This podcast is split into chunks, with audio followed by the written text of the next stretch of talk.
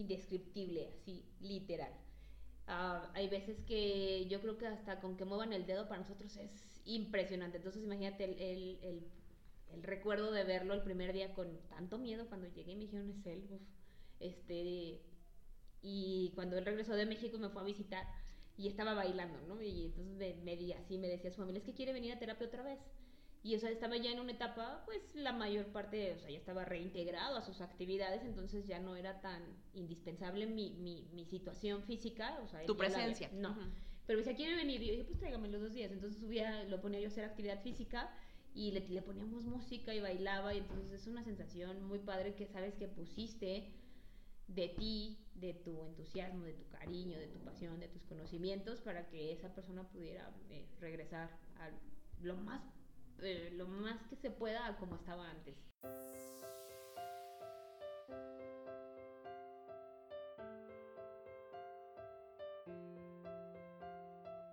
Descubre qué hay detrás de tus emociones, atrévete a perseguir tus sueños y a disfrutar el momento. Esto es Para Vivir Mejor, con Yusel Cuevas.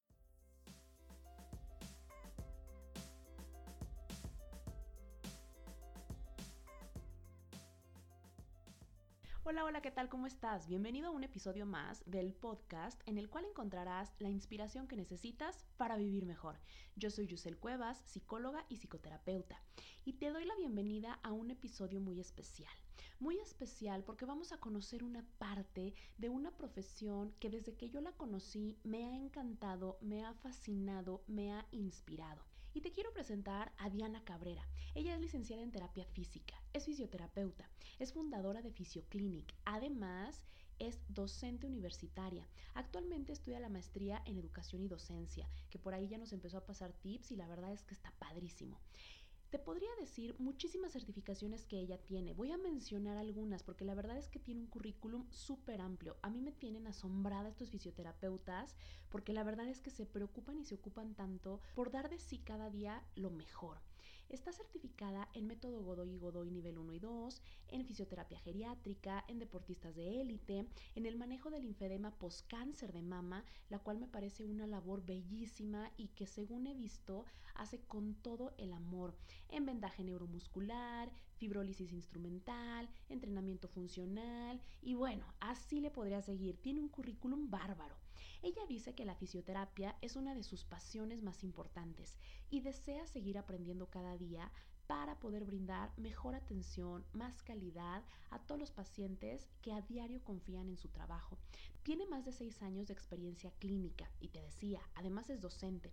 Yo la conocí justamente en esa área, somos compañeras de trabajo y la quise invitar el día de hoy para que nos contara la realidad de lo que hay dentro del corazón de un fisioterapeuta.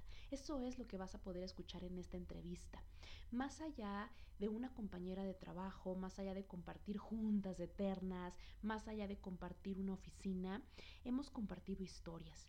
Y el día de hoy, afortunadamente, ha compartido contigo algunas de las más hermosas.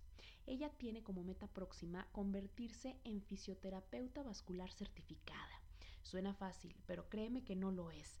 Al ver todo lo que estudian, todo el profesionalismo, la ciencia, las horas, los libros, los artículos, al estar cerca de un fisioterapeuta es que te das cuenta del valor que esto tiene, de todo el empeño que ponen y como te decía hace un momento, del gran corazón que le entregan a cada una de sus pacientes. El día de hoy conocerás la historia del corazón de un fisioterapeuta.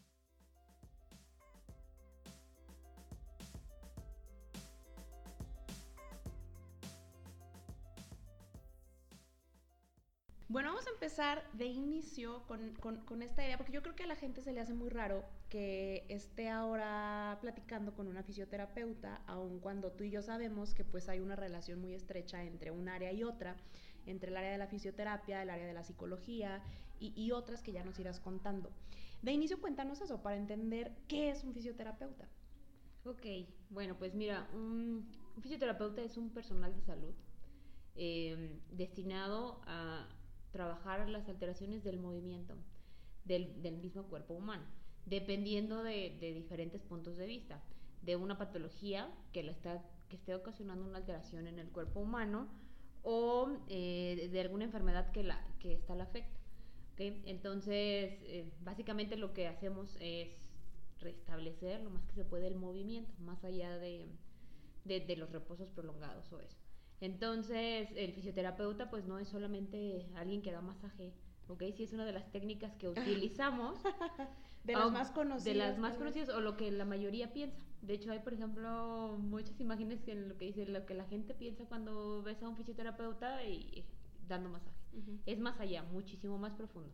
El fisioterapeuta necesita tener conocimientos eh, importantes sobre anatomía, sobre biomecánica, sobre neuroanatomía, sobre patologías, para que eh, conociendo a profundidad estos temas te puedas emitir un diagnóstico en el sentido, no un diagnóstico médico, porque también a veces los médicos se, se llegan a sentir este un poco mal. De decir que el, fisioterapeuta no es quien diagnostica y es correcto, no diagnosticamos ninguna enfermedad de base, por así decirlo, o la patología como tal. Nosotros hacemos un diagnóstico eh, biomecánico, qué es lo que está originando un ejemplo, por, eh, normalmente el médico dice, eh, nuestro paciente tiene una lumbalgia eh, mecánica, es un término así muy común.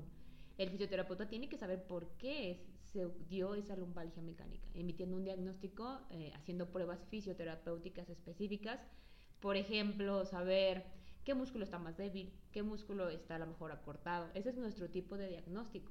O sea, saber por qué se está alterando ese movimiento, por qué tienen patologías a lo mejor este, de alteración posturales y eso. Entonces, el, eso es por hablar algo muy sencillo. Y a partir de ahí, de eso que ustedes sí saben y pueden em, pues ver eh, en el paciente, es que se trata. No es algo superficial como si sería un masaje, por ejemplo. Sí, el masaje es una de nuestras herramientas. De, hecho, el fisioterapeuta básicamente con lo que trabaja es con sus manos y con el cerebro, por así decirlo, ¿verdad? Hay que tener conocimiento. Y con el corazón, sí, y sobre todo más adelante. el corazón. sí, o sea, el masaje es parte de la terapia manual.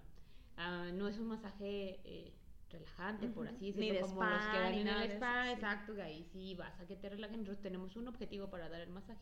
Cuando está indicado el masaje, estamos buscando un objetivo, una liberación, por ejemplo, de un punto gatillo, unas adherencias eh, faciales, para cicatriz, o sea, tenemos objetivos. Sí damos masajes, sí, pero no masajes ni con final feliz, ni ninguno de esos. Ay, no, qué bárbara. De verdad, es que hay a veces que alguna vez vi un anuncio que decía fisioterapeuta este, especializada en masaje final feliz. O sea, utilizan el término fisioterapeuta como si fuera algo este, así al aire y en realidad la fisioterapia pues es una profesión universitaria, entonces imagínate. Y, y, tiene una base científica, o sea, no es una ocurrencia ni una moda. Tal vez ahora en Zacatecas principalmente, para los que nos, nos escuchan aquí, pues sí es algo nuevo porque recién comienza a verse en universidades, e, en centros terapéuticos, en clínicas, pero no es algo nuevo. No, la verdad es que no es algo nuevo, ya es una ciencia bien este, estudiada y, y todo hasta el las cosas que utilizamos, por ejemplo, una compresa. ¿Quién no se ha puesto una compresa caliente? ¿Quién no piensa en algo caliente? Bueno, pues nosotros lo que hacemos es que damos esa base científica y fisiológica de por qué te está funcionando una compresa caliente, ¿no? ¿En qué momento debes utilizarla para tener el efecto eh, real que te está provocando que te pongas calor en tu cuerpo? Entonces, aquí en Zacatecas, pues sí, como dices, está un poquito en pañales. De hecho, hay poquitas eh, personas, me atrevería a decir que apenas están en eh, para titularse, digo, residentes de Zacatecas, porque habemos gente que vivimos en Zacatecas que no somos de aquí y pues hemos estudiado en otros lados. Pero aquí en Zacatecas sí, más allá de una moda, bueno, pues creo que también es una necesidad importante. Sí, porque justamente hablando de nuestra ciudad o de nuestro estado, pues resulta ser uno de los principales lamentablemente en torno a casos con, de personas con discapacidad. Sí, así es. De hecho, hace no mucho y si apoyaba yo a un alumno una investigación y en estadística sigue siendo el primer estado. Sigue siendo el Yo creí que ya era el 2 porque algo vi de como más al sur. Más al sur. Bueno, pues hace yo creo que como 7, 8 meses que hicimos esa revisión y aún era Zacatecas el primer lugar en, en personas sin discapacidad. Te diría mentiras ahora cómo está. Pero sí, eso es muy necesario. Entonces, también algo que me, que me he dado cuenta de la fisioterapia en Zacatecas es que hay mucho intrusismo profesional, mucho. Mm, respeto, ¿ok? Pero sí hay mucha gente que, que, hace, que piensa que ser fisioterapeuta. Ayer, por ejemplo, recibí una llamada de una persona de Durango eh, estoy promocionando un, una certificación, entonces soy el contacto y me hablaba y me decía, es que mm, yo nací para ser fisioterapeuta, así, literal, ¿no? Y dije, no, pues qué padre, ¿no? Es, es, muy padre escuchar esas cosas. Y no, pues ¿dónde estudió? No, yo no estudié. Este, no he estudiado, pero yo ayudo a las personas, este, así desde toda mi energía y un montón de cosas. Más allá de risa me dio un poco de sentir, así que, que sí da tristeza porque uno en verdad se esfuerza o la mayoría de los fisioterapeutas, como decías tú, trabajamos con el corazón también, entonces involucramos mucho los sentimientos, entonces hacer las cosas bien implica que estés bien preparado. Entonces sí, es un poco complicado. A veces a, mí me, me, preocupa que haya tanto intrusismo profesional en Zacatecas, que es ahora donde vivo y donde yo, yo supongo que en todos lados hay. Pero en Zacatecas... Sí, en todas las carreras. En todas las carreras. Observo muchísimo intrusismo en, en, esta carrera que, como te digo, todos piensan que es dar masaje. y no Oye, y qué, qué, padre la pasión y que diga yo nací para y que quiera ayudar. Pero justamente tú y yo ahora tenemos muchísimos alumnos que, que sienten eso, que desean eso y se están preparando para hacerlo bien y de forma profesional. Sí, eh, puntos claves así que yo siempre les digo a los muchachos, ustedes piensen que no están trabajando con una cosa que se va a descomponer y que la pueden arreglar pasado mañana o que estás hablando de, de la forma de vivir de alguien, de mantener a su familia, de ser independiente, ¿ok? O sea, si a lo mejor puedes tener a alguien he tenido muchos casos en donde tienes quien te esté cuidando y también casos donde te abandonan. Entonces, eh, siempre tener muy en, mente que estás trabajando con la vida de alguien, ¿okay? o sea, que está confiando en ti, y entonces obviamente lo que tú hagas tienes que hacerlo bien. No puedes equivocarte, porque si te equivocas puedes tener un error eh, fatal, o sea, puedes desencadenar cosas a lo mejor peores en esos pacientes. Entonces la preparación es, importante y sobre todo la actualización, porque pues tú sabes que la actualización ahora es así todos los días. O sea, algo que salió antier igual y ya hoy ni siquiera se, se está usando. Entonces la actualización y la innovación, obviamente también no hacemos magia, no en una sesión quitamos cosas, o sea, un dolor de cinco años no te va a quitar en, en una sesión pero pues existen diversas técnicas y todo, y obviamente los, mm, los pacientes, ah, pues así somos, queremos rápido todo, ¿no? queremos, entonces, entre más técnicas y más cosas tengas que puedan ayudar a ese paciente a reintegrarse lo más pronto a sus actividades de la vida diaria o hasta su mismo cuidado personal, eh, pues es indispensable. Fíjate que yo eso es algo que he visto mucho en, en ustedes, bueno, mm, en, los fisioterapeutas y, y, en otros que además de de nosotros que trabajamos aquí con otros que he conocido, por ejemplo, en las jornadas y eso que les vamos a hablar en un ratito, es justamente eso, tienen una preparación bien, bien, bien cimentada y, de muchos años y siempre están en un curso y siempre están en otro y eso a veces allá afuera no se ve, no se nota, es lo que yo en algún momento platicaba contigo. Eh, eh, la gente no sabe todo lo que hay detrás de un buen fisioterapeuta, no se imaginan los casos tan complicados con los cuales trabajan, creen que es solo eso, quitar dolor, que ya te puedas volver a mover y, y no, va mucho más allá. Sí, la verdad es que, como te decía, hay que estar preparado y también tener muy en cuenta que hay que trabajar multidisciplinariamente. Porque sí, en algún momento yo creo que nos ha pasado porque eh, no, no, no, estoy muy segura que me ha pasado. okay. Pero conozco muchos que sí, que creemos primo de un amigo que podemos hacer todo, ¿no? Entonces, eh, trabajar interdisciplinariamente es lo mejor que nos puede pasar, o sea, tanto al fisioterapeuta como a, todos, al médico, a todas las personas, en el bienestar de ese paciente. Eh, no sé si sea hacerlo profesional o qué, pero normalmente me ha pasado que no toman muy en cuenta al fisioterapeuta, por lo menos en este país y en sobre todo en Zacatecas. o sea, piensan que nosotros así como que no, ustedes no, o sea, no, no pueden hacer esto, no pueden hacer aquello. Y más bien es ojalá que, que pudieran incluirnos, o sea, tendrían muchísimo mayor éxito con ellos mismos, con sus pacientes, nosotros, o sea, que siempre estemos presentes. Normalmente aquí a veces parece como que desechan, así, no, pues ya no pudo el trauma, ya no pudo no sé qué, ahora sí vete al fisio, Entonces, así como que yo desearía es que se incluya como en otros países al fisioterapeuta desde un inicio y tendrían mucho beneficio tanto para el paciente como ellos en su trabajo. Obviamente habla bien, ¿no? De alguien que tiene un equipo y que se trabaja en equipo, entonces que todos tenemos el mismo objetivo, o sea, todos el objetivo claro de que lo mejor es pues la salud de nuestro paciente y qué más que trabajar todos juntos y como te decía disminuir el tiempo a lo mejor de la, de la reintegración a sus actividades Y eso de los casos, pues sí, es muy complicado. Tienes casos así de algo muy sencillo, hasta pacientes de que estás con ellos mucho tiempo. Yo tengo un paciente, por ejemplo, que he estado con él durante tres años. Y entonces, o sea, pues ya más allá de ser mi paciente, no, yo podría decir que es parte ya de mí. Entonces, ella es parte de mí ese paciente porque he visto pues, todo su proceso. Hemos vivido etapas diferentes en donde a veces eh, te frustras porque sientes que estás haciendo muchas cosas y que estás estudiando y que eh, estás viendo qué más puedes hacer, como decías, hay que salir, ¿no? Entonces muchos de, los, de las últimas capacitaciones, en mi sentido, iban a, por ahí, para querer seguir... Eh, para ese caso en para ese caso, ese y algunos más, pero ese caso es muy, pues, muy significativo. Todos son importantes, ninguno. Pero fue muy significativo. Para empezar, fue uno de los pacientes primeros que confiaron en mí cuando yo aquí llegué a Zacatecas. ¿Hace cuánto que llegaste a Zacatecas? Este junio, bueno, ya ahora, ya cumplí cuatro años.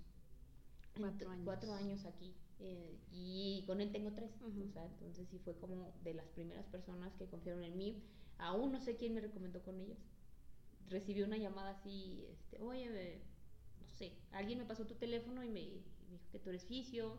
Eh, supongo que fue alguien de mis alumnos, porque pues a quién más podría a lo mejor tener si yo no, no soy de aquí.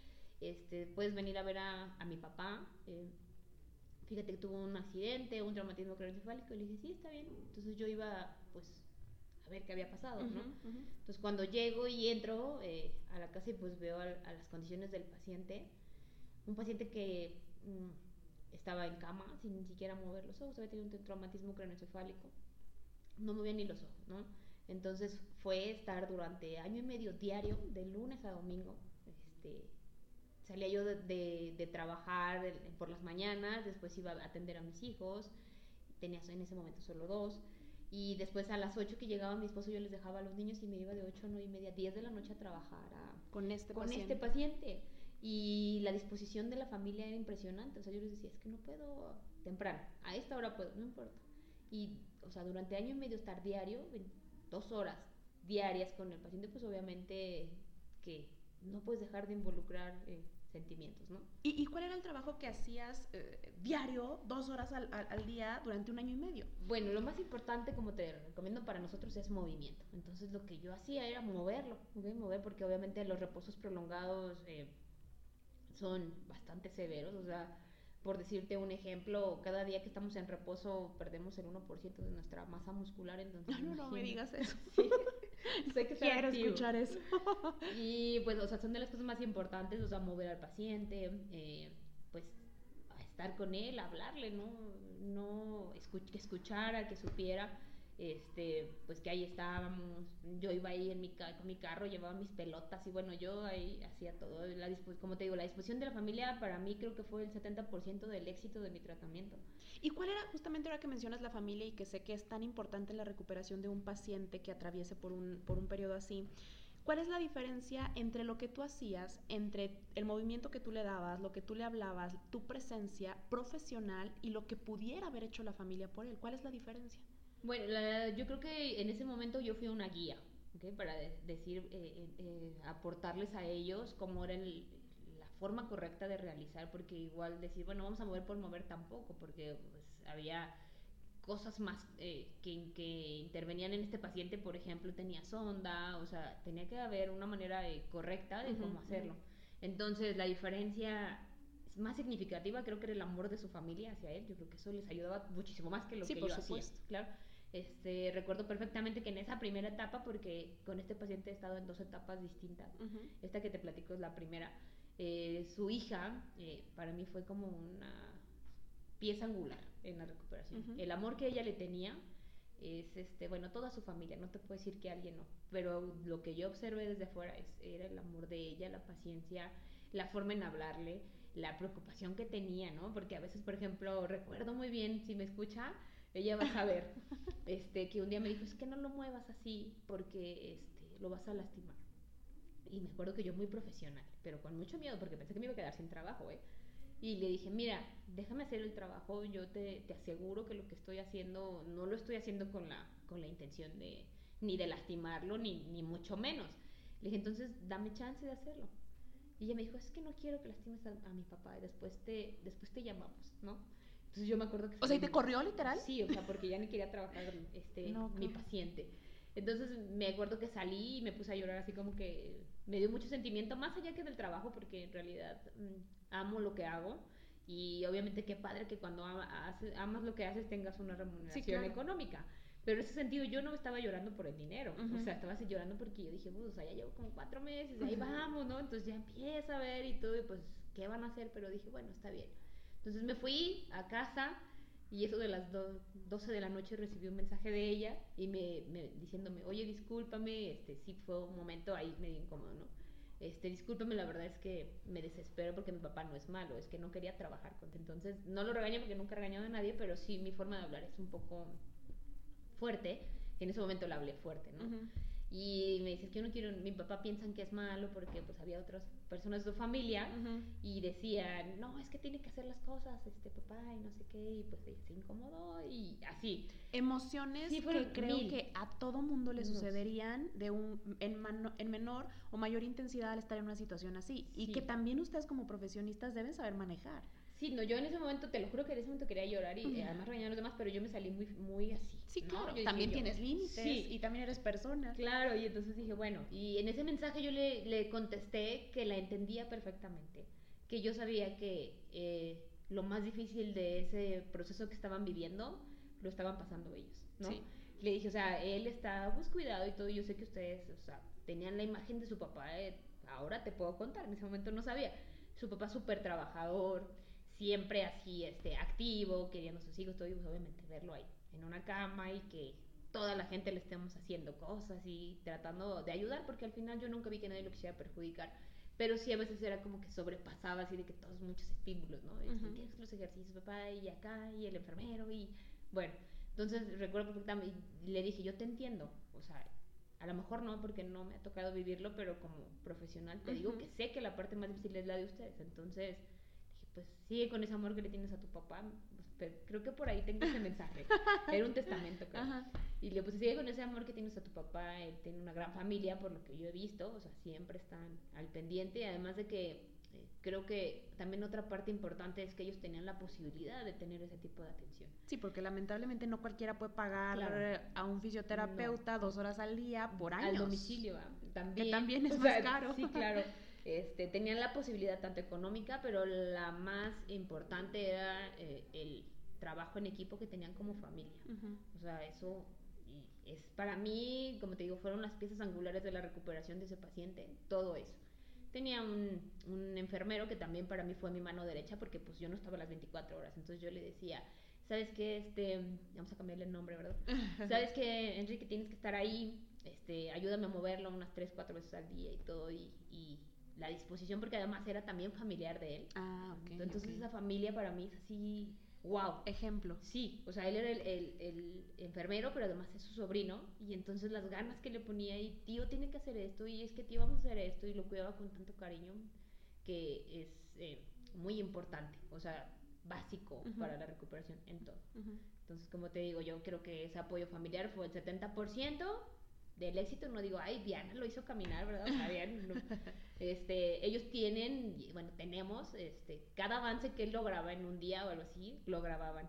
Eh, sus otros hijos tuvieron que hacerse cargo del negocio y entonces andaban fuera de casa y, y me encantaba ver cómo se compartían. Mira, mi papá hoy lo pararon y Ay, se no, compartían así todos en la red y lo grababan y todo. Entonces es un caso que a mí me marcó, tengo bastantes porque aparte tengo corazón de pollo. Todos los casos me marcan, ¿no? Ahora, por ejemplo, te cuento uno nuevo así rápido. Este, una niña que tuvo un accidente apenas el 3 de mayo y todo, entonces el papá me dijo, es que yo quiero que le den terapia, pero no tengo dinero. Y yo le dije, no importa. Y así como que todos me voltearon a ver, de, usted tráigamela, ahorita le damos terapia, ¿no?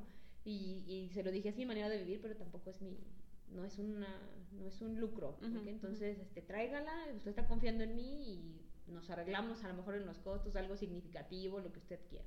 Entonces te digo, todos los casos, este, me marcan, pero este, creo que desde que estoy aquí en, en Zacatecas es como de los más importantes. Oye, y en este caso particular, tú, tú hablabas de la importancia del trabajo multidisciplinario. ¿Con qué otros profesionales eh, trabajaste a la par de, de este caso que tú nos cuentas? Um, muchos. Por ejemplo, terapeuta del lenguaje, este iba después de mi, de mi, por ejemplo, de mi sesión, en el que trabajamos a lo mejor relajamiento muscular, porque pues obviamente para el habla ocupamos músculos y así, entonces normalmente cuando ella, me, la, terapeuta me decía, cuando tú vayas, después voy a ir yo, porque tú hiciste el trabajo así de, de muscular, entonces iba ella y intervenía en su trabajo.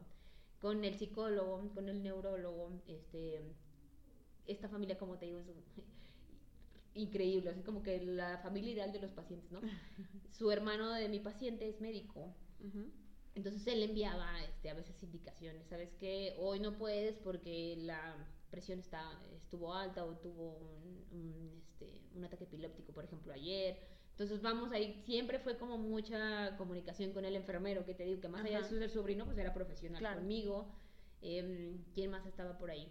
Esos, bueno, sus médicos que los operaron, entonces yo siempre estaba en comunicación con ellos y la familia conmigo. ¿Sabes qué? Hoy vamos al neurólogo. Eh, después en un, en un periodo más avanzado, lo envía a una clínica que está en México, donde se trabaja con eh, terapia robótica. O sea, yo sentía que ya estaba, yo ya había hecho mi trabajo, pero necesitaba como ese impulso. Repito de nuevo, tenía la capacidad de hacerlo y pudo, ahí, pudo ir, estuvo durante mes y medio en México en esta clínica, en donde hicimos ahí el enlace, donde yo les decía, ¿saben qué? Tengo este paciente y considero que es este candidato para su rehabilitación y sí, así fue, estuvo dos meses y entonces fue una ¿Y, ¿Y eso en qué le ayudó?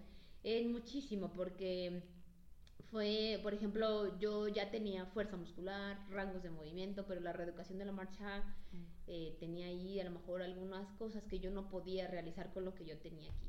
Entonces, obviamente, pues como te, repito y te lo voy a decir, porque no todos los pacientes tienen esa y posibilidad. Y es bien importante. Entonces, siempre para mí es muy importante decir, o sea, ojalá hubiera centros así, abiertos, pero los hay, ¿no? Pero no todos pues, estamos saturados. Y por ejemplo aquí en Zacatecas pues no hay nadie que tenga ese tipo de, de, tecnología. Entonces él lo. Pero creo que ya hay un, un ¿cómo se llama el robot de este? Un sí, sí, ya está aquí en Zacatecas, ¿no? Sí, pero no es el mismo que, que, yo te comento por allá. Sí nos funciona, por ejemplo, el exoesqueleto para personas con lesión medular. Ajá. Y este que yo te digo es un equipo que no puedo decir las marcas o sí puedo decir. Pues yo creo que sí. sí, no creo que haya Es un equipo que se llama Locomat, es un robot que tiene un reeducador de marcha, entonces este te mide el, el, peso, de qué músculo está haciendo más y todo. Entonces, está, mucho más avanzado. Está increíble. Y entonces, eh, obviamente, digo, se va mes y medio, que además extrañé horrores a, a mi paciente, ya no lo veía, y siempre estaba yo en comunicación, oigan, ¿cómo va? Y me mandaban videos ellos, mira, y yo lo veía y todo. Y cuando regresó, o sea, sí fue muchísimo cambio en su marcha ya hasta bailaba. Entonces. Qué impresión. Sí, o sea, Diana, ¿qué se siente? Porque yo, yo veo que a veces ni siquiera las personas se permiten disfrutar un poco ese triunfo, que aun cuando entiendo que hubo muchísimas personas involucradas, pues sí es un triunfo tuyo. ¿Qué se siente llegar y ver a un paciente que tú dijiste no movía ni los ojos y entonces después de años ver a un paciente que ya baila? es una sensación indescriptible, así, literal.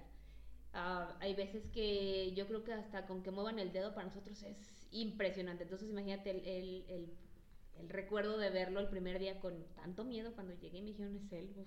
este, y cuando él regresó de México y me fue a visitar y estaba bailando, ¿no? Y entonces me, me, así me decía su familia, es que quiere venir a terapia otra vez. Y o sea, estaba ya en una etapa, pues la mayor parte, o sea, ya estaba reintegrado a sus actividades, entonces ya no era tan indispensable mi, mi, mi situación física, o sea, tu presencia. no. Pero me decía, ¿quiere venir? Y yo dije, pues tráigame los dos días. Entonces subía, lo ponía yo a hacer actividad física y le, le poníamos música y bailaba, y entonces es una sensación muy padre que sabes que pusiste de ti, de tu entusiasmo, de tu cariño, de tu pasión, de tus conocimientos para que esa persona pudiera eh, regresar a lo más eh, lo más que se pueda como estaba antes. Qué maravilloso. Es que esa es la parte que yo siempre quiero que, que los demás eh, eh, vean, que los demás conozcan. Y que sí te lo dije y lo voy a decir ahora también, es responsabilidad del profesionista que los demás lo vean porque los demás no ven tus ojos llorosos cuando hablas de estos casos, o, no ven la satisfacción que tú sientes, o, no ven todo lo que pones ahí, las certificaciones que tuviste que tomar, lo que tuviste que gastar, porque creo que las certificaciones cuestan un chorro, tu equipo, eh, eh, o sea, eso es bien importante que, que, los demás, y creo que en la medida en que seamos posible de, de hacerlo notar y que los demás lo, lo vean, pues se va a poder ir cambiando la imagen que, que tenemos del fisioterapeuta, particularmente en Zacatecas, en México.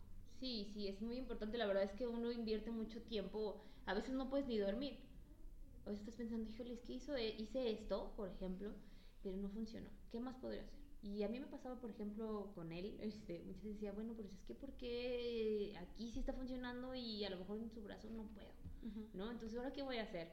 Y entonces de repente ves, no, pues no sé, una nueva técnica que te promete que entonces va, voy, ¿no? O sea, voy a eso, entonces sí, el fisioterapeuta, los, fisioterapeutas invertimos mucho tiempo, eh, dinero, Porque como te digo, o sea, y luego, por ejemplo, aquí en Zacatecas no vienen a, certificarnos, ¿no? Entonces tenemos que andar buscando en otro lado. Este, entonces eso implica gastos de, viáticos, en mi caso, por ejemplo, de dónde dejar a mis hijos, porque pues, este, no se me hace así como muy fácil, tengo que, que planear todo eso decir, bueno, me voy a ir a lo mejor a la Ciudad de México, ahí dejo mis hijos un día, y como ahora lo hice, ¿no? En Puebla. Los dejo cinco días, están seguros con mi familia y todo, pero sí es un poco difícil. Entonces, a veces cuando le dices al paciente, no, pues es que es tanto de sucesión, no, ¿cómo cree? ¿Por qué es tanto? Y no sé, pero no ven todas esas partes, ¿no? Que, que de ahí hay que uno invertir para, pues, hacer lo mejor que se pueda. Porque, pues, igual hacer tonterías, yo creo que cualquiera. cualquiera y, pero, pues, no se trata de eso, o sea, uno tiene que esa responsabilidad ética de saber que en tus manos está la salud de alguien y que además están confiando en ti, pues no se trata de defraudar esas, esas cosas. Y el bienestar físico, pero también emocional. Y ahí es donde hacemos el lazo, creo yo, la psicología y la fisioterapia. A mí, les cuento a, quienes nos escuchan, en particular me toca dentro de la, dentro de la profesión o, la capacitación de los alumnos acá en, Zacatecas, justamente la parte psicológica y que ellos puedan comprender esto que tú nos acabas de contar, cómo se siente, cómo se vive, cómo lo manejo, cómo, cómo trabajo a la par de esta familia en beneficio del paciente, cómo no me voy a clavar, cómo, ok, si hago un lazo, pero no un lazo que me esté afectando, ni algo que se haya demasiado, ni algo que haga depender al paciente mío, o sea, es una parte también bien complicada y, ahí está lo que les decía al inicio, el lazo y, la razón por qué está aquí Diana hoy hablando de fisioterapia. ¿Qué onda con el lazo o con el vínculo con tus pacientes? Creo yo que es una línea súper delgada, sobre todo, por ejemplo, con pacientes, eh, pues no son vulnerables, no sé cómo, cómo, qué término decirte, pero por ejemplo, niños y adultos, ¿no? Niños adultos grandes. Entonces, a mí me pasó... O sea, adultos mayores. Adultos mayores. No sé si recuerdas que este, te conté sobre este caso, un caso de un, chiquito que tuvo, este, hubo una negligencia de un conductor y en este accidente que tuvieron murió su mamá embarazada, este, su papá y entonces el niño quedó protegido, ¿no? Entonces, eh, sí, yo llegué a sobrepasar ese límite en el que sabes tú que, bueno, es este, pues mi función, aunque te encariñes y lo, lo que tú quieras, me pasó que en un momento llegué a sobrepasar ese, dije, lo quiero adoptar. Y iba y le compraba ropa y, entonces yo ya estaba preocupada en la noche porque yo decía, híjole, ¿con quién se va a quedar? O sea, sí tenía su familia, su tía fue, se hizo cargo y hasta la fecha a veces hablo con, con la tía. este, él ya no se acuerda muy bien de mí porque también ya tiene tiempito y obviamente pues con, con, las lesiones que tuvo y eso. Pero si llegas a veces a sobrepasar ese límite, es como un así delgaditito, ¿eh?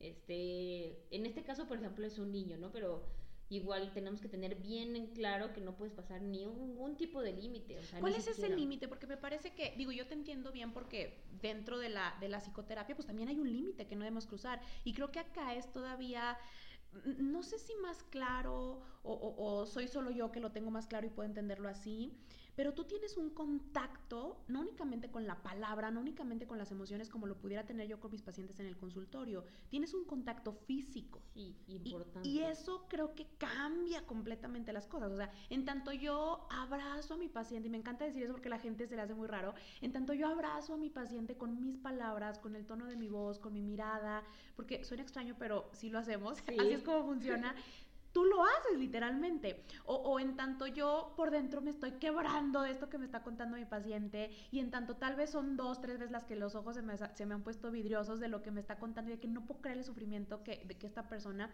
pero jamás voy a, soltar una lágrima, o al menos hasta ahora no me ha pasado. Yo sé que ustedes se involucran hasta ese punto, entonces, ¿cuál es la línea para ustedes? Sí, es que yo creo que es Mm, no sé si es también personal. Hay que saber, este, obviamente como dices, tenemos mucho contacto físico, demasiado, con mucho profesionalismo. O sea, nosotros sabemos que estamos tocando un cuerpo humano, no el cuerpo de X paciente. Estamos hablando del cuerpo humano, de X estructura, de X este, músculo, sensación. Ahora, por ejemplo, eh, una de las últimas certificaciones que tomé es de un drenaje linfático en que el contacto es a veces hasta la zona genital. Entonces hay que tener muchísima, muchísima este, precaución y explicar bien al paciente. A mí me encanta, a mí Diana, siempre pedir un acompañante.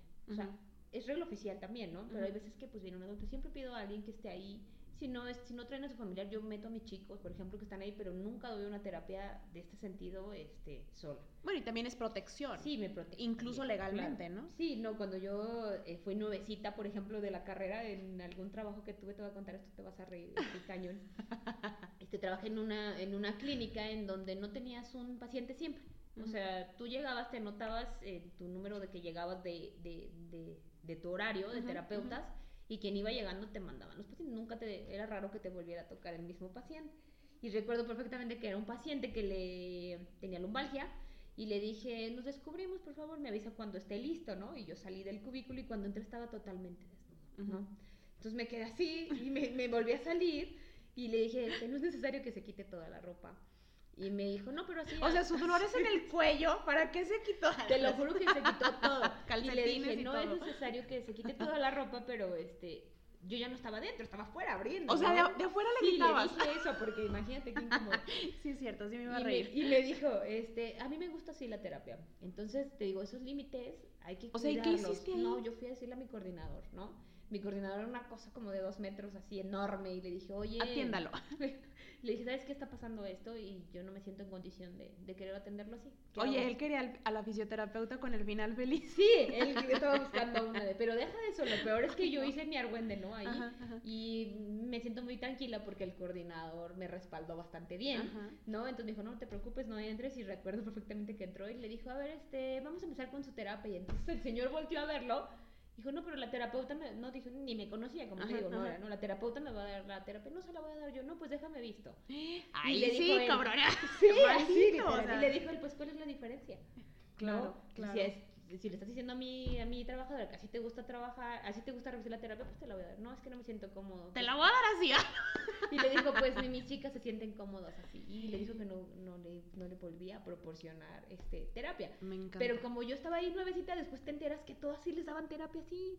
O sea, las demás sí se aguantaban. No, sí, no decían nada. Entonces, sí, como te digo, hay que tener, pues, límites. Límites, o sea sí, yo soy profesional y todo, pero pues tampoco te confundas, ¿no? O sea, sí te voy a dar masaje, voy a hacer, si lo ocupas, siempre lo digo, ah, si lo ocupas, si no, pues no, por supuesto. Masaje. Este, pero hay que, que respetar esos límites. Siempre yo creo que hay que ser muy objetivos. Yo se los digo a mis alumnos porque a veces tenemos prácticas en las que estamos en trajes de baño y mi primer mensaje es, el primero que hago un comentario este, ofensivo, que chifle o que diga está reprobado para mí en la clase, porque desde ahora se tiene que formar esa visión. Yo no estoy viendo a, a, mi compañera, ¿ok? Estoy viendo que tiene escoliosis, por así decirlo. Yo no estoy viendo a mi compañera Como tú decías, está gorda. un cuerpo humano. Sí, que si está gorda, que si tiene nalgas, que si tiene boobies, o sea, nada de eso estamos observando. Nosotros estamos observando al cuerpo como uno. Entonces creo que es donde los límites. Ahora en la cuestión sentimental, eh, tengo que confesarte que es imposible no involucrarte. O sea, por supuesto que te importa y luego por supuesto que aparte yo como dices, hablando de intrusismo, este, no, no es que seamos psicólogos, pero escuchamos. El paciente tiene muchas, nos vemos muchas veces. No es lo mismo que el médico. Hoy te reviso y te vienes en cuatro semanas. No, pues no, no, no sabe esa parte. Y a veces te das cuenta que tengo una paciente también por ahí que creo que no tiene nada, pero ella le gusta ir a terapia. Y le gusta ir a terapia porque se siente querida, porque siente que le ponemos atención todos, ¿no? Entonces, o sea, ella tiene que cambiar de terapia. Sí, tiene que ir a otro tipo de lado, pero yo tampoco me siento en esa condición de decirle, no, pues ya no venga. O sea, se lo trato de decir a Felipe, ¿por qué gasté en la terapia si usted ya está bien? Pero mejor este, no, es que sabes que hoy me está doliendo esto y así, pero tú te das cuenta de a lo mejor de esa soledad que tiene y que pues ya es una persona grande, que no vive con nadie. Entonces cuando llegamos, pues cotorreamos con ella, y cómo está, y cómo le fue, y cómo van con sus ejércitos, todas esas cosas también influyen. Es como no, no podemos llegar y dar la terapia y conectarla y ahorita regreso, ¿no? ¿Y cómo te has sentido? Y todo. Y en esas partes ahí es cuando se involucra que se abren contigo. Sí. Y, vas conociendo más de ellos. Y sabes que tú decías, no sé si llamarlos vulnerables, yo creo que sí, es que cuando llegan contigo las personas, sea por una discapacidad de siempre, o sea una discapacidad adquirida, sea un simple dolor, como ya, ya tú decías, pues uno llega vulnerable. digo, yo que creo que yo tengo la, la, la lesión más eh, leve y chafa del mundo en mis rodillas, o sea, es lo más X, yo me sentí vulnerable al sentirme lesionada y al sentir dolor y al sentir que no podía hacer mi vida normal. Y, y, entonces apenas estaba empezando chido con el gimnasio y toma, ahí está la lesión. Claro que involucré cosas emocionales. Fue como, como poner un alto y decir por qué, qué está sucediendo. Y entonces tú y Paola me atendieron y pues sí llega uno vulnerable. Sí, sí, sí. es esa la palabra. No, y además así, pues, o sea, todo tiene que ver, como dices tú, híjole, estaba con pilas allí, ¿no? Yo bien emocionada y ya cuando estás, o sea, como que agarrando, te estás sintiendo súper bien, qué horror, híjole, empiezas, ¿no? Algo, yo, pues, ¿qué pasó? O sea, yo estuve a nada, y creo que eso nunca se los había contado, yo estuve a nada de decir, no, ya no voy. Sí, ya no. O sea, ya no voy porque neta prefiero que no me duela y prefiero no, no, porque aparte, tú no estuviste una vez que Paola me, me, me dio con los ganchos y me puso, ¿cómo se llaman? Las ventosas. O sea, mi rodilla era un pedazo de carne ahí, mi pierna estaba así literalmente morada, creo que eso sí lo viste, o sea, yo lloraba y me acuerdo, qué horror, esto me da pena, pero lo tengo que contar, me acuerdo que uno de los días cuando toda la clínica estaba abierta, estaba yo en terapia y, creo que fue antes de eso, no, no, recuerdo porque fueron varias sesiones, que al lado de mí estaba un amputado y estaba haciendo sus ejercicios de fuerza. Sí. Y yo se los juro que quería llorar y yo así de maldita y me dolía tanto porque sí duele, o sea, a mí con los ganchos y el masaje y yo yo creo que se la he rayado a Paola muchas veces. Sí, Perdón, Paola. muchas veces. y entonces yo, por favor, no te quejes, o sea, qué horror que lo tuyo es una contractura. Marca diablo, pero contractura a final de cuentas y, y el otro acá al lado amputado haciendo sus ejercicios y todo el mundo le qué padre, ya puede y no sé, y yo por dentro llorando y yo maldita sea, no me puedo quejar. Sí, sí. o sea, no, no, qué horror. Sí, yo, por ejemplo, no minimizo nada. O sea, para mí es igual de importante, como tú dices, una simple contractura que este paciente amputado. Sí. Las mismas ganas, el mismo interés, el mismo cariño, porque hago mi trabajo con cariño. O sea, es algo a veces que yo no entiendo. Por ejemplo, dicen, no sé, me río cuando dicen requisito para entrar a X institución, estar amargado y jetón, ¿no? O sea, ¿quién, ¿quién no nos ha tratado mal? ¿Dónde Las, No sé, en el IMSS, por ejemplo. este, que te tratan así mal. A veces llegas a entender que sí te fastidia, a lo mejor tienen una gran cantidad de pacientes, pero creo que Dicen por ahí que el paciente ya la está pasando mal, como para que tú todavía los hagas sentir así. Entonces a veces me ha pasado que ya este, soy mamá, este, soy maestra, eh, hago muchas cosas que a veces luego digo, híjole, también tú no deberías hacer tanto. Pero creo que nunca en mi vida he sido grosera con ningún paciente. Puedo a lo mejor estar agarrada del chongo con el marido y lo que tú quieras, pero jamás, o sea, mis pacientes para mí tienen esa, siempre creo eso la están pasando mal. Así te está doliendo la rodilla porque te lastimaste en el gym. O así te hayan, como el, el, paciente que tú dices, él tuvo un accidente y, no se acuerde cuando despertó ya no tenía las piernas, ¿no? Entonces, para mí son exactamente igual de, ¿cómo se llama? De importantes. O sea, nunca minimizo nada. Eh, alguna vez escuché a una, una persona que decía, este, yo cobro, depende de la lesión. Y dije, ay, cabrón. O sea, una lesión es más cara que la otra o una, o sea, no, yo creo que todas las lesiones son igual de, de importantes. Sí, porque así, sea la más pequeña, impacta la vida de la persona que la, está, que la está sufriendo y tú decías, a la familia, el círculo inmediato. O sea, justamente eso es lo que yo quiero que todo el mundo entienda, pero ¿sabes qué? De entrada, es el fisioterapeuta quien se lo debe creer. Y yo sé que tú lo sabes, yo sé que tú lo vives, yo sé que tú trabajas con eso a diario, pero creo que sí nos toca pues, ir y que los demás lo entiendan, nuestros alumnos lo entiendan, que lo vivan realmente desde esa responsabilidad de la cual tú nos estás hablando. Sí, yo a veces les digo, a ver, ponte a pensar, tú quisieras que tu mamá lo atendiera a tu compañero, entonces, no, no, no, no, luego pues, o sea, pongan a pensar en eso, o sea, cualquiera puede atender, cualquiera te tú no vas a decir, bueno, igual y si escoges con quién ir pero... Si puedes, porque luego resulta que si, estás en el IMSS o si, si caes en una VR, se llaman, ¿no? Sí, estás en el es donde te toquen y cuando te toque, ¿no? Entonces, lo, pues prepárense para... Eh, hay una frase que igual siempre me gusta que dice, un día vas a hacer lo más importante en la recuperación de tu paciente. Entonces, estudia para estar listo ese día y no para pasar tu examen. Entonces, me encanta. Sí, a mí también esa frase sí como que son... Es como si a veces no te conocen a lo mejor todos y yo siempre me, me acuerdo de eso cuando mm, alguien me busca y agradezco a Dios porque mi trabajo es bendecido, o sea, mucha gente este, me busca, entonces siempre recuerdo eso, ¿ok? Este, están poniendo su recuperación, yo soy parte importante de la recuperación, entonces tengo que hacer lo mejor que pueda, no puedo equivocarme. En verdad. Y, y, tampoco he sido perfecta, a veces he tenido uno que otro este, error o cosas así. Como cualquier profesional de la salud. O sea, y ningún error que implica eh, la integridad del paciente, pero a veces sí digo, híjole, es que sabes que no, debía hacer esta técnica, no me funcionó, a lo mejor este, le saqué más hematoma que a lo mejor ni debía. o sea, pero siempre trato de, de o sea, pues soy humana también, ¿no? No soy doña perfecta, ¿no? Que diga, no, todo lo que yo hago está bien, ¿no? Entonces, y lo que sí eh, enfoco siempre es, este, a veces no sé si se pueda esa situación de ponerse en el lugar del otro paciente porque yo creo que es muy difícil entender lo que en realidad Sí, la empatía tiene un límite, es necesaria, pero bajo cierto límite, si no pues sí estarías igual que pues ellos, ¿no? No puedes hacer nada. Y sí, digo, o sea, hablando de, de, la relación con tu, con tu, con tu programa, es que sí, o sea, hasta el terapeuta necesita psicólogo porque a veces esas, ese, ese tipo de situaciones te sobrepasan y a veces entran en tu vida que dices tú, o sea, también sácate del trabajo, cuando estás, por así decirlo, en tu trabajo, olvídalo, pero no se puede, a veces no lo puedes dividir. Eh, lo del paciente que te contaba del niño. O sea, en ese entonces yo tenía miedo de que yo decía, pues si mis hijos algo les pasa, o sea, también todas esas cosas te, te, te mueven y creo que la, el equipo interdisciplinario es importante, pero hasta entre nosotros, los profesionales.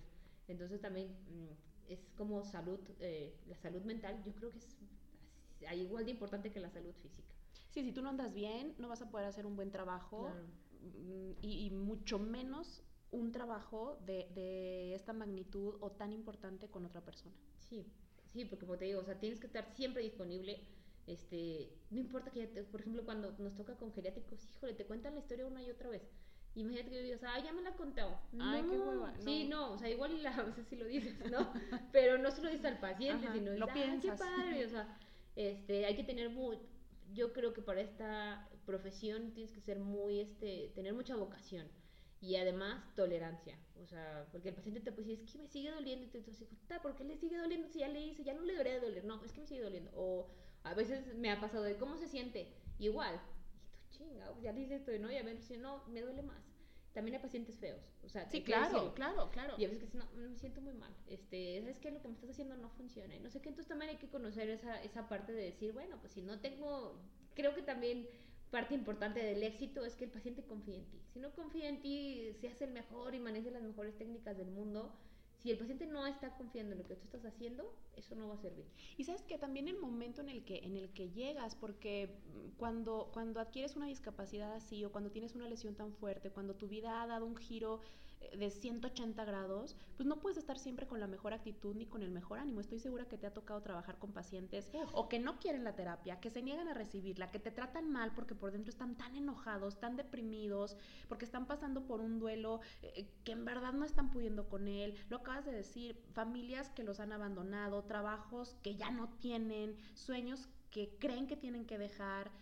O sea, creo que es un momento bien complicado y también te toca como fisioterapeuta. Sí, y, y, por ejemplo, eso que hablas de los momentos sí es difícil. Eh, también tuve un paciente, por ejemplo, en el que he estado en todos sus momentos. ¿ok? Un paciente que fue un caso también que me movió mucho, porque em, cuando a mí me buscaron para ver a este paciente, yo nunca, nunca imaginé que era alguien que ya conocía y que había tenido un contacto, ¿no? Al final eh, él había sido parte de, de de la escuela, o sea, un alumno mío. Entonces, obviamente, cuando lo vi, me impacté con él, ¿ok? Cuando supe lo que había pasado, en realidad no le pasó nada así que tú digas, ay, se murió nada. Pero bueno, pues es parte, yo creo que de su vida y, y, considero en este momento que también ya pasaron dos años, que pues es, no sé, no quisiera hablar de lo que él siente ni nada porque no me corresponde, pero yo veo una diferencia entre ese paciente, entre el alumno que conocí entre el paciente que recibí ya cuando él tenía la lesión y ahora un paciente muy querido y que creo y creo que puedo considerar amigo ahora. O sea, he estado en esas tres etapas y creo que su mejor etapa es la de ahora. O sea, a mi parecer, ¿no? Entonces yo creo que siempre todo pasa por algo. Pero me llegó a pasar, híjole, que estaba encanijadísimo. y yo creo que me mentaba la madre diez veces con los ojos, ¿no? Yo le decía, es que si puedes, vamos a hacerlo, es que, es que no puedo. Y era la manera en contestar así y todo, pero yo nunca me di por vencida. Digo, porque tú entendías lo que había detrás. Sí. Y esa es otra de las diferencias de entre el profesional y la familia. Porque, oye, si tu hijo está súper enojado, mentándote la madre, pues algo sientes, ¿no? O si tu tío o si tu papá, no, pues no, no comprendes más allá tal vez del enojo. Sí. El fisioterapeuta sí. Sí, y es que es bien, bien difícil estar en los dos papeles. Recuerdo, hace un año operaron a mi hijo y entonces yo sabía que se tenía que mover, ¿verdad? O sea, porque eso es lo que tengo en mi cabeza como profesional, o sea, yo sabía, pero como mamá yo no quería que él se moviera, porque si es que le va a doler más. Ahí fue cuando pudiste comprender a la hija de, de tu paciente. Sí, exactamente, ¿no? Y entonces yo decía, no, no, no, o sea, lo, me acuerdo perfectamente que entré a la revisión con mi hijo como una tabla, o sea, que no quería que se moviera. Y el doctor me dijo, ¿y eso qué? ¿Por qué lo trae así? ¿No? Y me vi como en el otro papel, le decía, tú que haber hecho, yo señora, no, no manches, o sea, traiga de...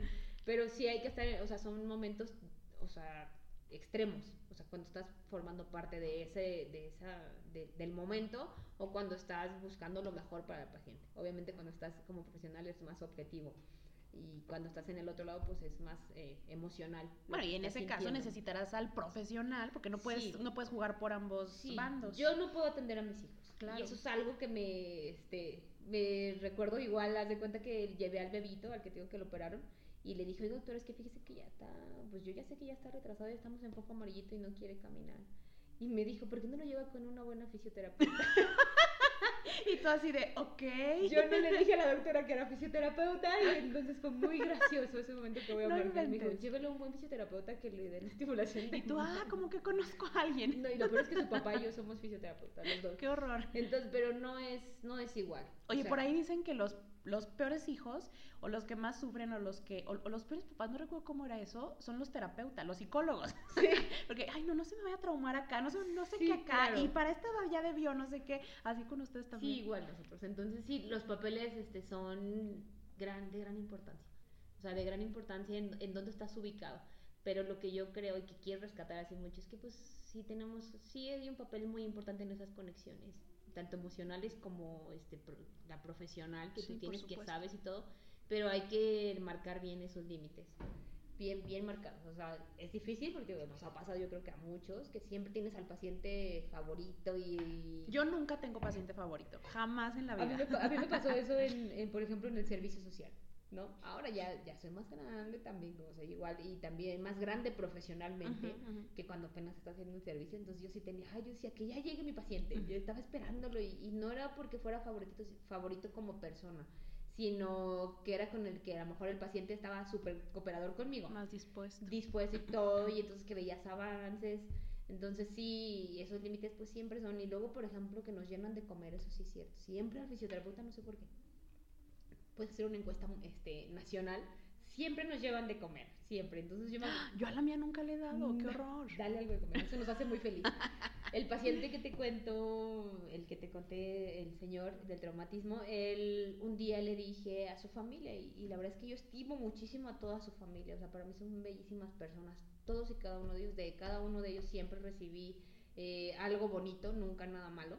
Entonces me acuerdo perfectamente, ellos se dedican a algunas cosas. Algo, algo que tiene que ver con los alimentos. Algo con los alimentos. Y entonces recuerdo que le dijo, oiga, fíjese que este, mi mamá anda buscando algo así, ¿no? Y yo quería 200 gramos de eso, ¿no? Me trajeron tres Un costal, sí. y yo así, no, yo no sabía ni qué hacer con tanta, este, con tanto de eso, pero eso, o sea, yo creo que es parte también de su forma de agradecer. Acá en psicoanálisis decimos, y, y, y no decimos, es real, el alimento es amor el alimento es cariño y tú debes saber eso por el lazo que, has creado con tus hijos. Y, y, sí es curioso que la, que la forma o la primera que se te ocurra sea esa, el alimento. Sí. Yo eh, en el servicio me acuerdo también, eh, está, por ejemplo, el paciente que te cuento, pues es de, tiene la posibilidad económica, pero también tengo pacientes que no han tenido ninguna posibilidad económica. Y recuerdo muy bien a una señora que también estaba grande y se fracturó la tibia y se cayó en el campo estuvo conmigo y todo y después del tiempo, este, ella tenía 10 hijos y yo les decía es que necesitamos un bastón, ya vamos a pasar, el bastón costaba 80 pesos en ese entonces.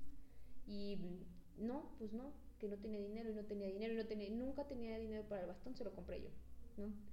Este, yo le decía, ¿por qué no le pide 10 pesos a sus hijos? Con 10 pesos compramos su bastón. No, es que no tiene, no sé qué. Entonces ella, el día que yo la di de alta, me llevó 10 kilos de nopal que ella fue y cortó. Entonces, o sea, digo, como son, y, y, la verdad es que no me podía comer yo los 10 kilos de nopal que hubiera querido, pero este, los repartí entre la gente, todos los que estábamos ahí, pero es un signo, o sea, es súper guau, o sea, pensar que tú hiciste que pudiera ir a caminar otra vez, a que subiera al monte, a que cortara los nopales y que los limpiara para dártelos, o sea, es... Ahí está el corazón del cual hablábamos al inicio. Sí. La verdad es que son historias que yo sé que podríamos seguir y seguir y seguir porque tienes muchísimas. Híjole, y eso es lo que yo quiero que todo el mundo entienda, porque quienes estamos cerca de, un fisioterapeuta lo podemos ver, quienes hemos eh, requerido en algún momento de, su acompañamiento, de, sus servicios profesionales, lo podemos ver, lo podemos sentir, por supuesto que, estamos súper agradecidos. Y ahí es donde entendemos que no, que no tiene nada que ver con un masaje y que es más, el masaje a veces más importante te va a hacer llorar como a mí me hizo llorar mi fisioterapeuta. Pero sí, pues eso es lo que yo quería ver, eso es lo que quería mostrar. Sí, la verdad es que es bien bonito, bien bonito y gratificante. O sea, es gratificante el saber que ese poquito de esfuerzo que hiciste, porque como te digo, tiene que ver todo, la familia, los otros médicos, el ambiente, el, dinero, el paciente, o sea, pero tú hiciste un poquito que a la suma de todo lo que hicieron es el resultado de, del, de que este paciente pueda volver a hacer a lo mejor lo que más le gusta. Tuve un paciente que me decía, yo no quiero que mi mano se mueva, toda, no podía. Yo, entonces dígame qué quiere. Quiero mover el mouse. Y a eso nos enfocamos, ¿ok? Porque yo era, era, tenía que ser realista y decirle, usted no va a volver a tender la ropa, por así decirlo, ¿verdad? Pero yo quiero que mover el mouse porque es mi trabajo y no quiero dejarlo. Entonces también son cosas así bien definidas y gratificantes para él. Lo mejor que yo pude haber hecho en su vida es que le haya enseñado a mover los dos dedos. Y, y sabes qué, es esa pequeña parte que nadie más va a poder hacer, que nadie más podría hacer porque así tenga el psicólogo, el médico, la familia, todo el amor, si tú quieres todo el dinero, si no están ustedes de por medio en ese trabajo que lo lleve a una rehabilitación integral, nunca lo va a lograr. Así es. Oye, quiero platicar, ya se nos está yendo el tiempo, pero quiero platicar de, este evento. Voy a fingir demencia un rato para que tú nos cuentes todo. Ok. Porque sé que es una... que no sabes nada. Sí, yo, yo, yo, yo haré de cuenta como si no. Eh, sé que es un evento muy, muy significativo y muy importante para ti. Me refiero a las jornadas académicas que, que vienen en su tercera edición a, a Zacatecas. Cuéntanos un poquito cómo comenzó. Eh, obviamente quiero que nos invites, quiero conocer detalles. Ok, mira, las jornadas académicas para mí tienen un significado muy importante. No porque me las quiera adjudicar, estamos hablando, yo sé que es neta aquí, ¿verdad? Contigo. Que yo diga, ay, soy la creadora de la gran idea, porque pues las jornadas académicas hay en todos lados, ¿no? Eh, cuando a mí me invitaron a trabajar aquí, a donde van a ser, en la universidad, este, mm, no estaba disponible en ese momento porque tenía yo otro trabajo, pero cuando yo llegué aquí a Zacatecas, el primer lugar donde vine a buscar trabajo fue aquí, el destino, lo que tú quieras, ¿no? Recuerdo que googleé, como dices tú, eh, carrera de fisioterapia, no sé qué, y me salió. Y vine, a Zares del Destino, me dijeron que no había, este, ¿cómo se llama? Ninguna vacante, que me dirigiera a la dirección de la carrera, vine, y pues no sé qué pasó, que ese mensaje nunca llegó a donde había debería de haber llegado. Yo dejé mis, papeles y resulta que se ocupaban, ¿no? Pero bueno, así es la vida y yo siempre creo que algo por algo. Entonces, cuando por fin llego a trabajar aquí y todo, dije, bueno, pues, ¿por qué no hacer algo que a mí me gusta?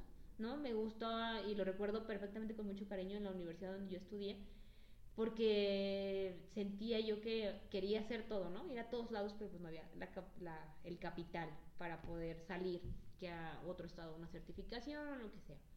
Entonces me acuerdo muy bien de mis maestros, que ellos eh, los quiero mucho por eso, porque se preocupaban por, por la preparación de nosotros y traían eh, ponentes de actualidad, este, que estuvieran pues actualizados con temas ahorita y los invitaban y todo y las jornadas para mí fueron muy padres en mi universidad.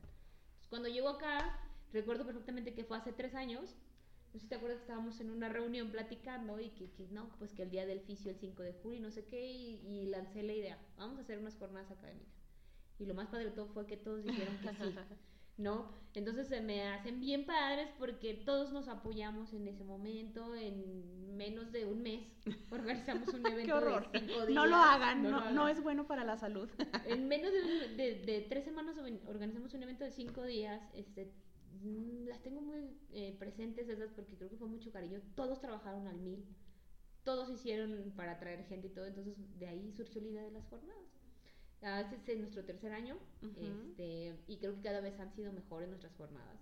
Nos preparamos más, eh, nuestros ponentes son de mejor calidad, traemos eh, cosas nuevas que jamás han estado en Zacatecas. Claro, que jamás han Y tal vez que de otra forma ni estarían. Ni en estarían, ¿no? Entonces creo que esa, vamos a regresar a eso de trabajo multidisciplinario, es increíble porque estás tú como psicóloga, estamos los terapeutas, están los doctores, entonces cada quien aporta algo que hacen que ese evento tenga un realce, tenga un realce importantísimo. Y que yo creo que es único, no únicamente, como decíamos ya, en, en la ciudad, sino para nuestros alumnos, porque hay que decirlo que, que, el evento es principalmente dirigido hacia ellos. Tenemos más de 150 alumnos actualmente inscritos en la, en la carrera, que como tú decías, tal vez si no viniera este evento cada año acá, no tendrían la, la, la capacidad, si tú quieres, económica y hasta de tiempo, porque los traemos a madres diario cada cuatrimestre, de, de, irse a, a, capacitar, a certificar y, y conocer. Conocer, o sea, porque obviamente lo que aprendemos en la universidad te lo digo como exalumna, ni siquiera es el 20% de lo que vas a trabajar afuera, ¿no? O sea, en la universidad, literal, les damos una introducción a lo que van a hacer. Ya saliendo te toca, este, pues, profundizar en lo que ahora te gusta. Entonces, obviamente este evento de difusión, este, también científica, claro, porque es, o sea, todo lo que hay, pues les abre el panorama les abre el panorama de que conozcan todo lo que está pasando en el mundo y en México sobre lo, lo, lo nuevo que, que, que, está saliendo. Entonces, como tú dices, está dirigido principalmente a nuestros alumnos, pero es un evento abierto. Ah, no, claro, pueden venir eh, estudiantes, profesionistas, sí. incluso de, de, otras carreras sí. que, que, son afines. Sí, carreras afines, obviamente tampoco es así como un evento abierto, porque creo que tenemos que cuidar eso que te decía en la mañana, hace un ratito del intrusismo, pero sí es una, eh, un evento pues profesional y que considero yo que de una excelente calidad. O sea, cada uno de nuestros ponentes, tú sabes, como comité revisamos eh, pues su, su, currículum, no con el deseo de descartar ni nada, sino simplemente saber que pues estamos trayendo gente que, que, tiene esa experiencia, que puede transmitirla este, con sus vivencias reales y todo a nuestros pacientes. Entonces es un evento muy, muy padre. Cuéntanos fechas, eh, ¿dónde podemos tener más información? Mira, eh, las fechas son del 3 al 6 de julio. Miércoles 3, a sábado a 6. sábado 6 de julio. Este es un evento en el que vamos a tener conferencias y talleres de esto que te estoy este, contando, que a, a muy bajo costo, porque un, una certificación real o hasta un taller, eh, más bien no real, por no decir, por no decir real.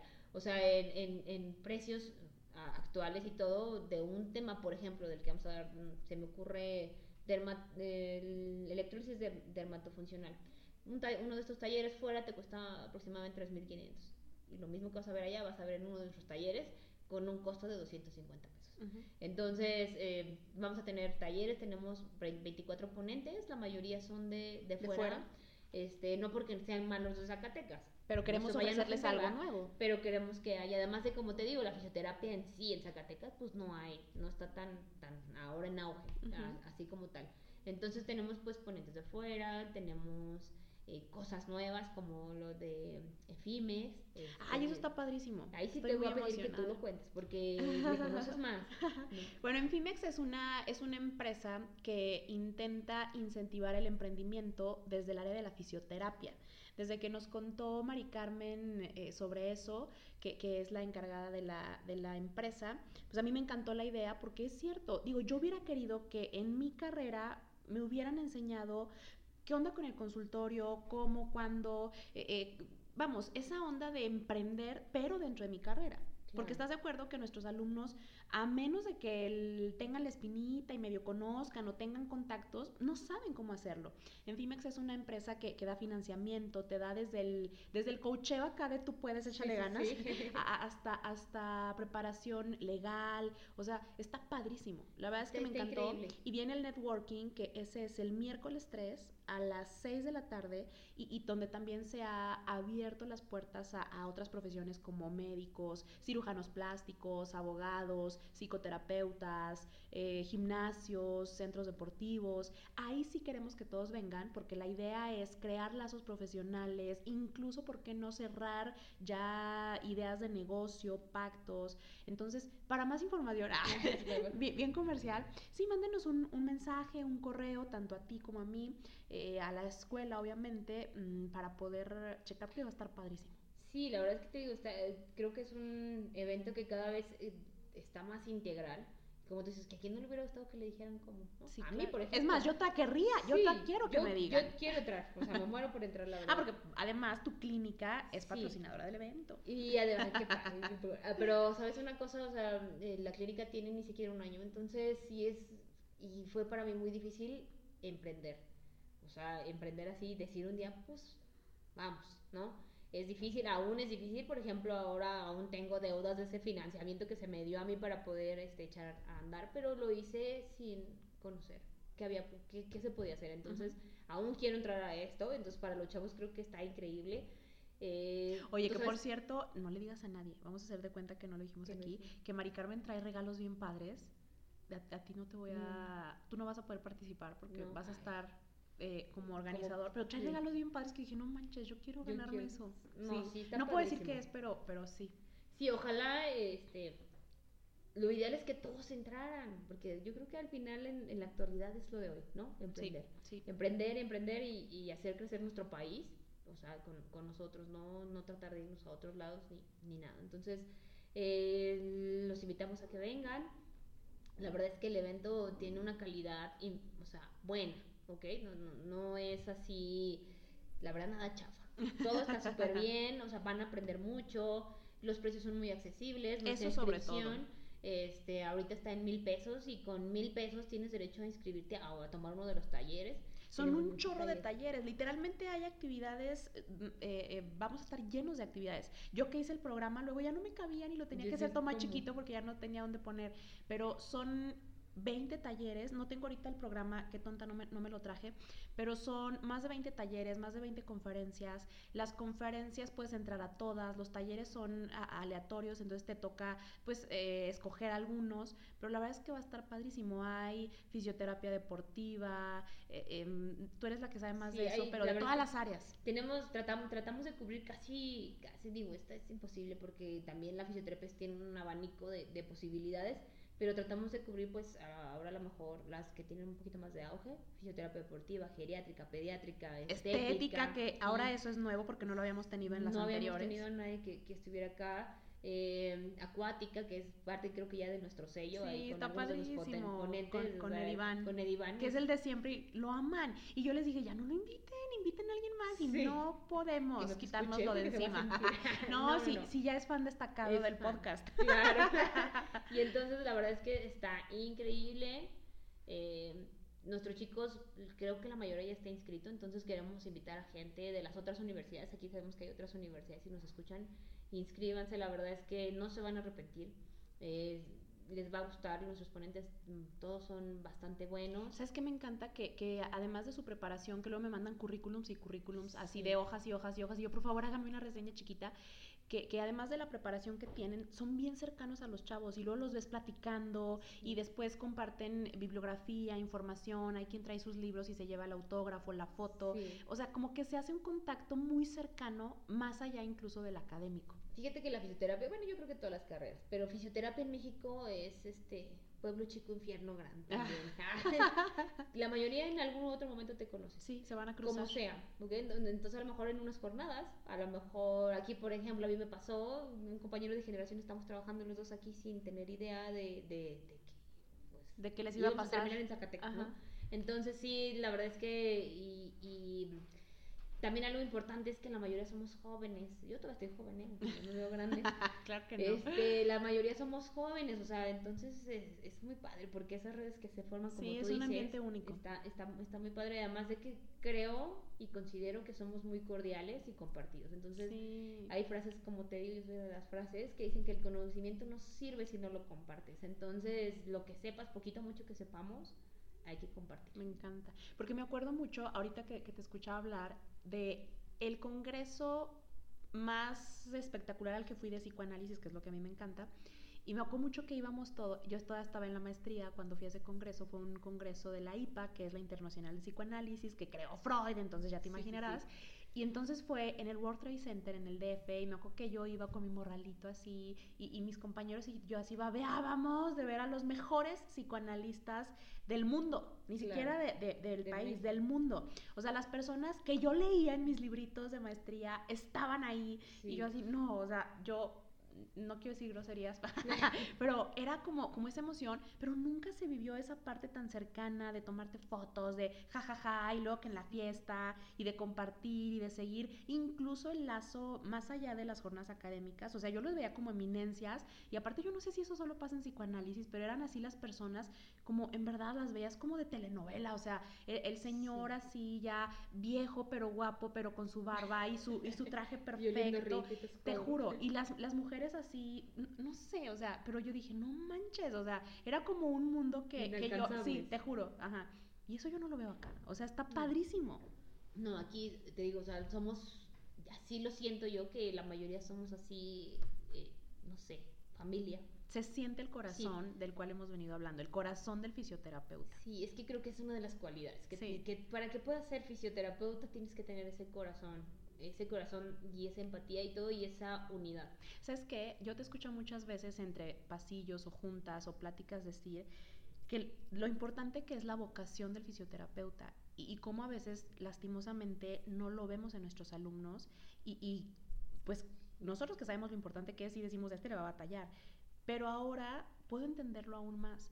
Y, y, yo muchas veces lo he pensado, no sé si te lo había dicho a ti, yo siempre he pensado desde que trabajo en esta carrera y he dicho, yo no podría hacer eso. En verdad no podría hacer eso. Y aun cuando yo tengo un contacto diferente con mis pacientes, y aun cuando también tiene que ver mucho lo emocional, y aun cuando también hay cercanía, nunca me había puesto a pensar que esa línea de la cual hablábamos, pues tal vez también a mí me funciona.